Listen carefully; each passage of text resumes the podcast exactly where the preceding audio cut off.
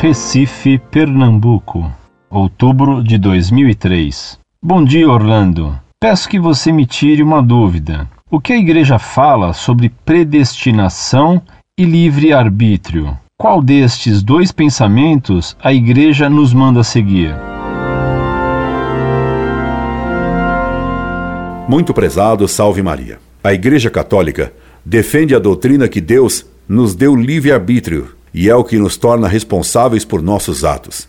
É também o que permite que sejamos premiados ou castigados, porque um ser sem liberdade não é responsável e não pode ser nem premiado nem castigado. Lutero negou o livre-arbítrio a tal ponto que escreveu um livro intitulado O Arbítrio Escravo. Calvino foi mais radical ainda na questão da predestinação, defendendo a tese de que Deus criara os homens já destinados ou ao céu ou ao inferno. É a doutrina da dupla predestinação, condenada pela Igreja porque ela não só nega a liberdade humana e nossa responsabilidade, mas que inventa um Deus totalmente injusto que cria alguns para condenação e outros sem liberdade e sem mérito para a salvação.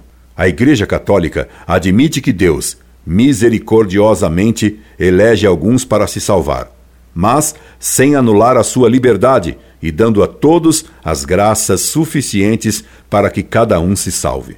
Só se perde quem quer se perder, só se salva quem Deus leva para o céu. Incorde Jesus Semper, Orlando Fedeli.